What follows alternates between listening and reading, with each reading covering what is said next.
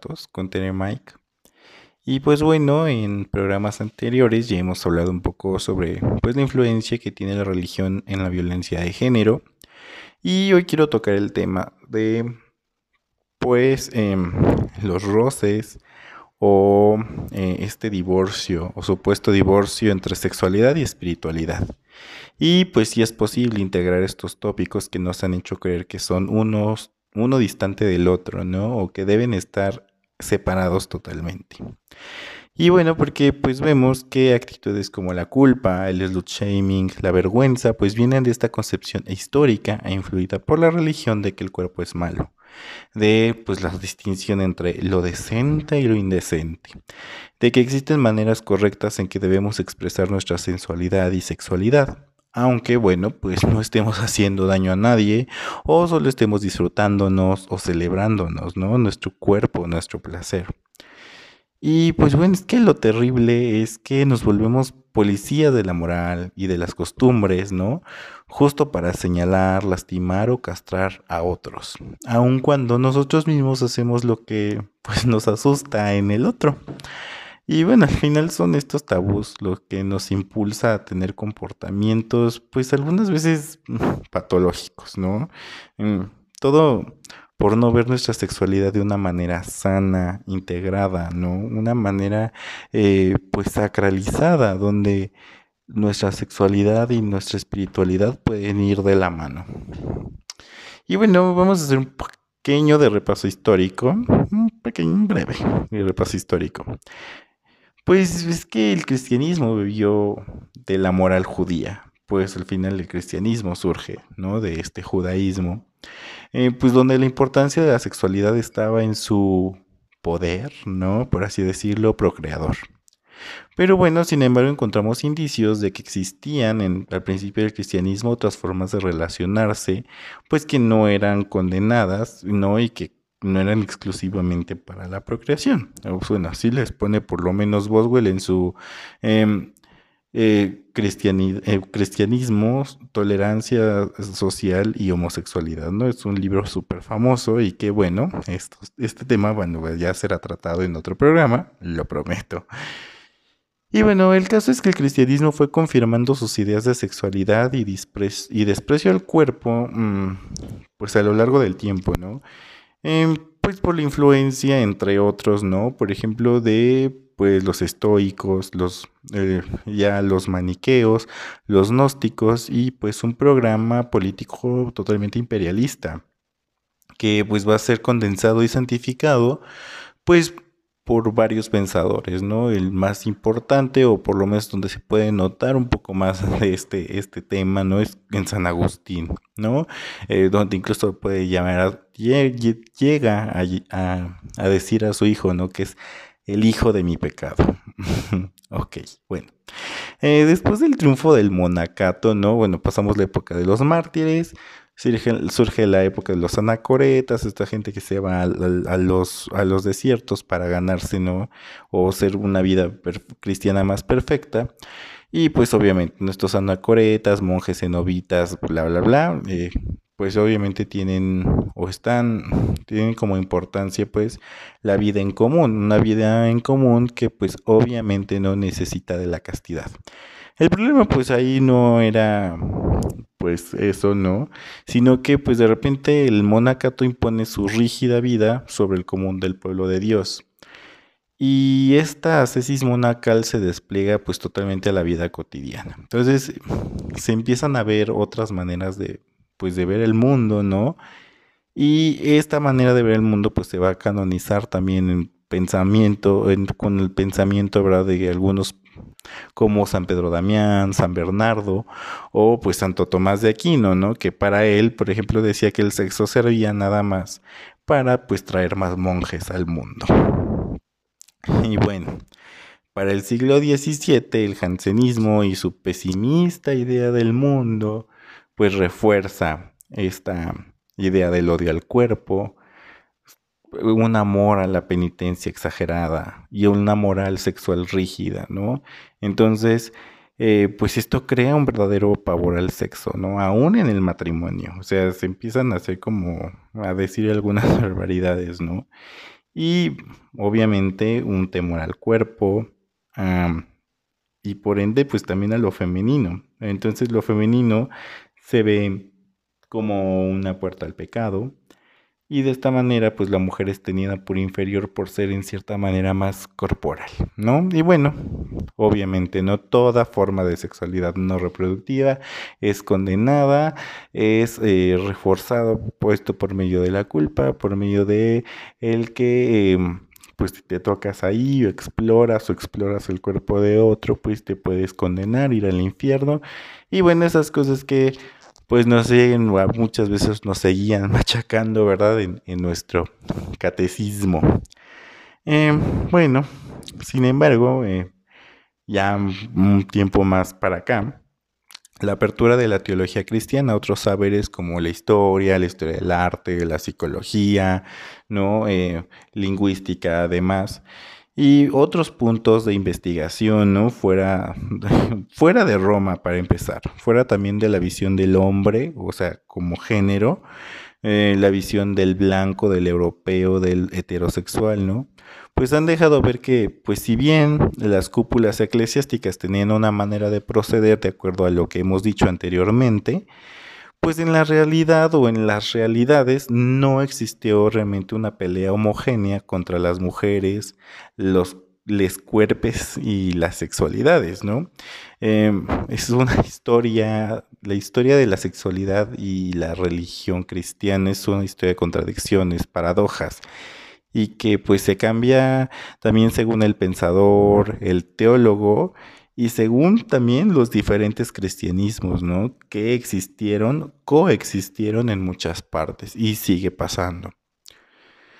Bueno, pues ya eh, la modernidad, ¿verdad? Nos va a traer otras formas de valorar la sexualidad y el cuerpo. El Vaticano II pues hace una revaloración del matrimonio y la sexualidad. Y bueno, llegará la teología de la liberación, donde nace una nueva noción del pecado, donde ya no es el cuerpo, el sexo, lo pernicioso o lo principal que se debe atacar, sino pues las desigualdades sociales y cómo éstas son perpetuadas. Entonces, esta influencia de la teología de la liberación, pues da un paso, ¿no? Como una, justo, ¿no? Libera un poco de este corset que se le había puesto a la moral cristiana y pues da paso también a la pluralidad de discurso en los saberes religiosos.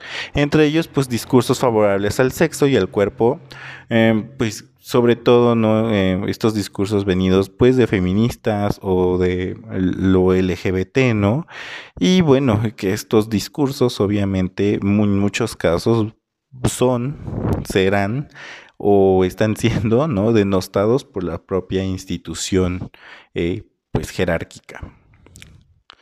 Y pues bueno es, no es un secreto que la iglesia institucional aún se debate entre una estira y afloja en estos tópicos, ¿no? Su carga teológica tradicional obviamente aún pesa y, bueno, eh, pues porque también es la base de, de un sistema pues piramidal de que ya hemos hablado. Y bueno, todo lo resuelve, ¿no? O pareciera ser que todo lo resuelve exaltando la procreación y poniendo dentro de los cánones, eh, poniéndolo todo, o sea, todo lo que es sexualidad dentro de los cánones o dentro del marco del matrimonio heterosexual, ¿no? Y pues se cierra un poco a entender las realidades del mundo contemporáneo, pero bueno, también escuchamos cómo aún hoy sigue este pensamiento despreciativo del cuerpo y de la sexualidad en muchos ámbitos dentro de la institución eclesiástica y dentro de las teologías, ¿no? Y bueno, pues les invito, ¿no? Tan solo a darse como unos clavados por internet, pues para ver como algunas páginas un poco más tradicionales, ¿no? Eh, o de teología más tradicional, pues para ver qué es lo que se habla del cuerpo. bueno, por ello, y después de esta no tan breve introducción, pues justamente quiero hablar del erotismo, sexo y Dios. Mm, bueno, y es que no debemos olvidar que hablamos de Dios y con Dios desde lo que conocemos y vivimos. Pues Dios obviamente no tiene otra forma de revelarse más que desde nuestros contextos y desde lo que somos. Y obviamente esto implica nuestro cuerpo, nuestra sexualidad, nuestra bueno, pues nuestros, nuestros genitales, la genitalidad.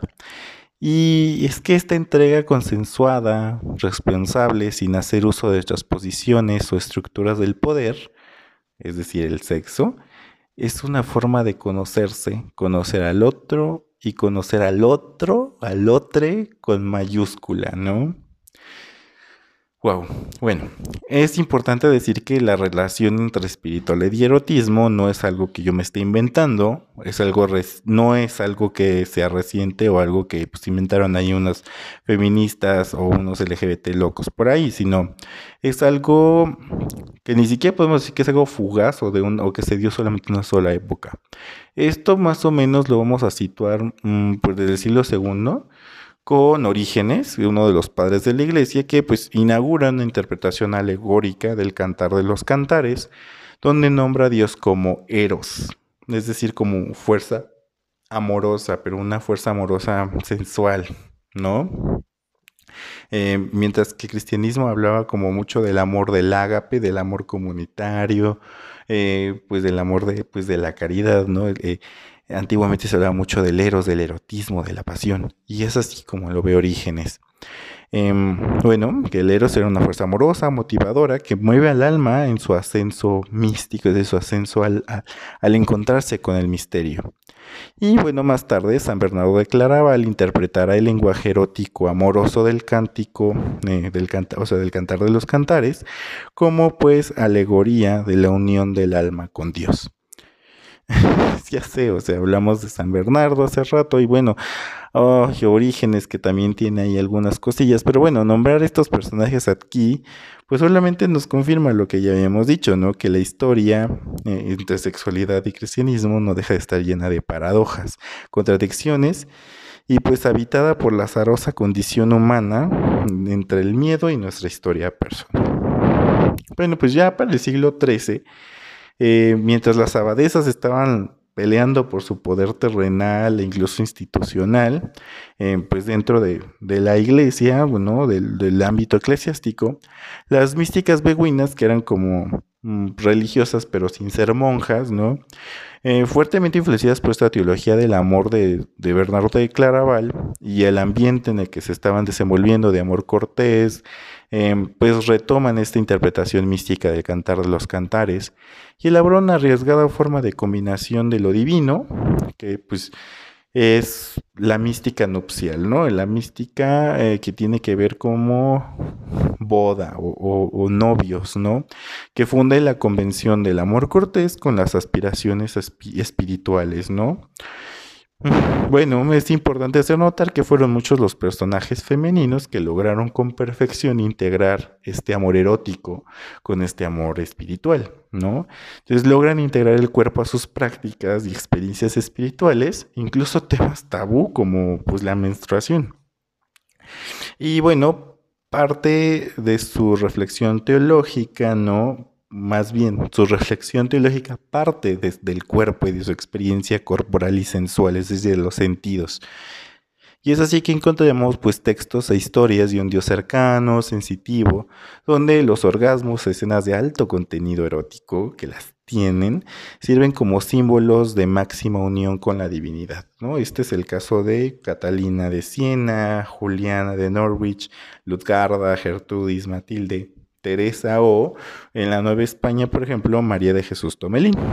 Y es que con el ejemplo de estas mujeres, el decir que el sexo, la sexualidad o la, genitalidad nos aleja de la experiencia de Dios, pues nos resulta una tremenda locura, ¿no? El ser castísimo no es sinónimo de ser perfecto, ni el ser casto es sinónimo de castración o de no sentir placer, ¿no? Porque pues bueno, no es malo el placer. Eso hay que dejarlo claro. Mm, bueno, estos ejemplos, eh, obvio este tema lo tocaremos con más detalle en un programa posterior, pues también demuestran el casamiento entre espiritualidad y erotismo. Y lo demuestran que esto es posible, ¿no? Que no es una idea loca, transitoria, gratuita, o producto de la excentricidad de estas personalidades religiosas o de algunas otras, sino que viene de algo profundo, inherente, pues, a lo nuestro, ¿no? A nuestra sensibilidad, nuestra sensualidad y corporeidad pues lo que nos llega pues a concordar, ¿no? Con la afirmación de la filósofa Simone Weil, que dice, reprender a los místicos por amar a Dios por medio de las facultades de amor sexual es como si alguien tuviera que reprender a un pintor por hacer cuadros usando colores compuestos de sustancias materiales. Me encanta esta analogía.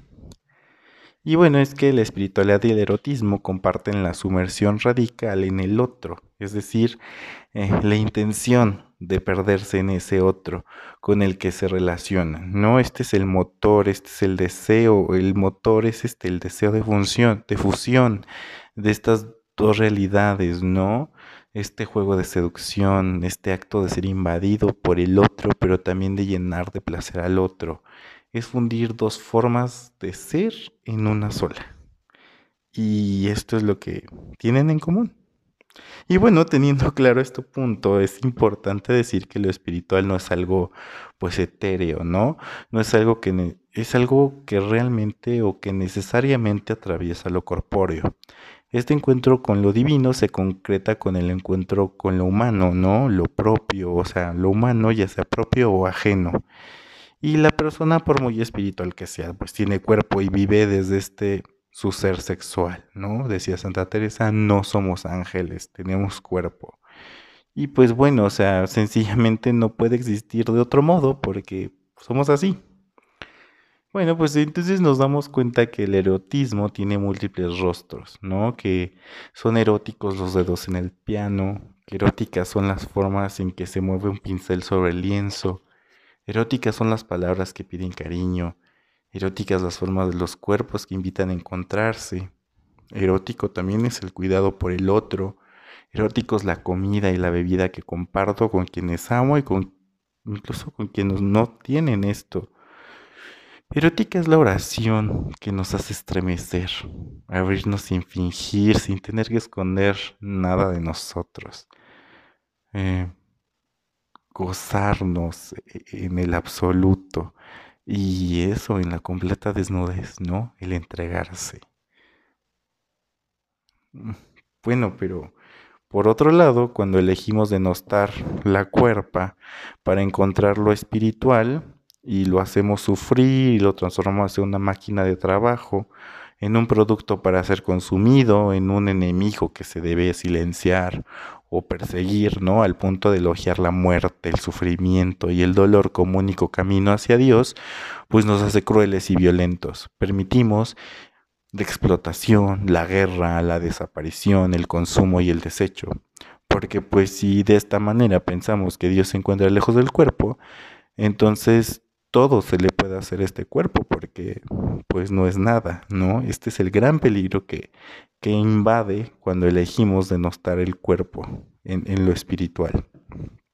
Por eso es bueno, um, y los invito, ¿no? A revisar y entrar en la cuenta de la construcción que tenemos sobre nuestra cuerpo, o sea, la percepción sobre nuestra persona, sobre las construcciones que tenemos de nuestro erotismo, ¿no?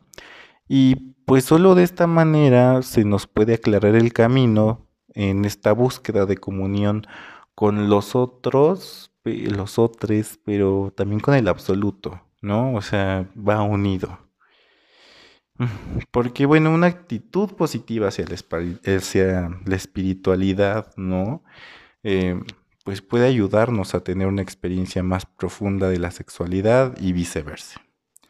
Mm, entendamos que no se unen solo los genitales, sino también los corazones, lo íntimo del otro, del otro.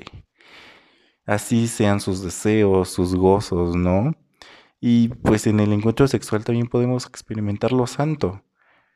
Si dejamos que la espiritualidad se haga presente en nuestros encuentros sexuales, este y el cuerpo puede convertirse en un momento y lugar sagrado, es decir, en un sacramento. porque pues el cuerpo es el lugar donde está nuestra historia y nuestra íntima historia espiritual.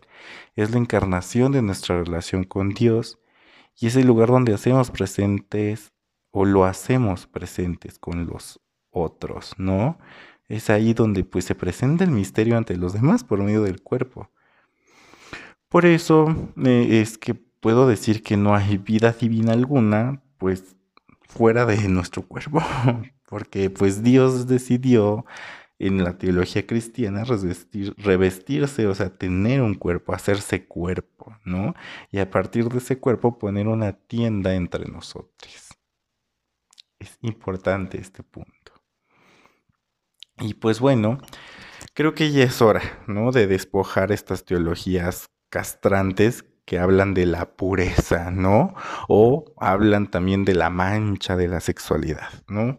Es también hora de ir más allá de esas geografías moralizantes para entrar en el terreno de los cuerpos y las sexualidades sagradas, por el simple hecho de que pues Dios todo lo hecho bueno, de que Dios se hace cuerpo, Dios es cuerpo en Cristo y es cuerpo en nosotros.